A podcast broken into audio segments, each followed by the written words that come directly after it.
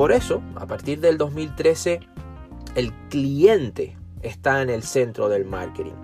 Porque se consiste en entregar, en crear valor, mucho valor para, para, el consumidor final, para el cliente y en entregárselo. Más adelante hablaremos sobre eh, todas esas cadenas de valor, cómo se puede añadir más valor, cuáles son las diferentes formas de valor que puede percibir el cliente, etcétera. Muy bueno lo que se va a venir más adelante, así que no te vayas, no te lo pierdas. Todavía estamos introduciéndonos en el contexto y en los varios modelos como hemos visto del marketing.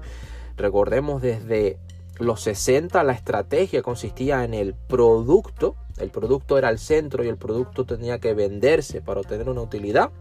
Pasamos al modelo eh, ya más de los años 80, al 81, en la que la estrategia era el marketing de servicios o service marketing, en el que ya eh, reinaba más el acuerdo entre empresas, intermediarios, clientes, etcétera Pasamos ya por un modelo más de los años 90 en el que ya la estrategia era la relación con el cliente. Allá nacían los CRM, eh, Client Relationship Management, eh, eh, sistemas de, mando muchos sistemas de servicios y sistemas de procesamiento de datos. Ya después estuvo el nacimiento del Big Data más adelante, etc.